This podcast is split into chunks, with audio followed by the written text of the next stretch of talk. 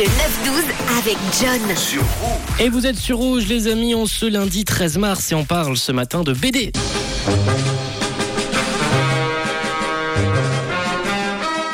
Avec ma découverte de ce week-end, la bande dessinée est issue de base de Suisse avec la littérature en, estampe, en estampe et Rodolphe Topfer qui était l'un des premiers à faire des petites bandes dessinées. C'était en 1827 et ça s'appelait justement la littérature en estampe et je vous ai demandé ce matin sur le WhatsApp de Rouge quelles étaient vos BD préférées, vos BD favorites avec également une petite story sur l'Insta de Rouge, Rouge officiel et déjà quelques propositions qui sont arrivées ce matin, vous l'avez peut-être reconnu.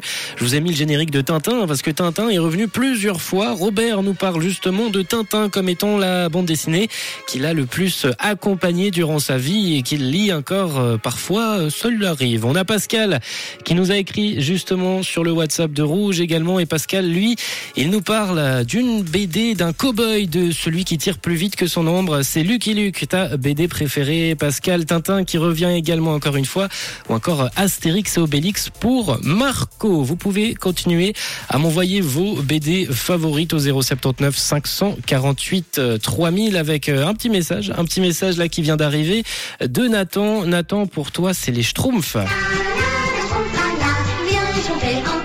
Les Schtroumpfs qui font d'ailleurs partie des BD les plus vendus au monde. C'est la quatrième BD la plus vendue avec plus de 50 millions d'exemplaires vendus.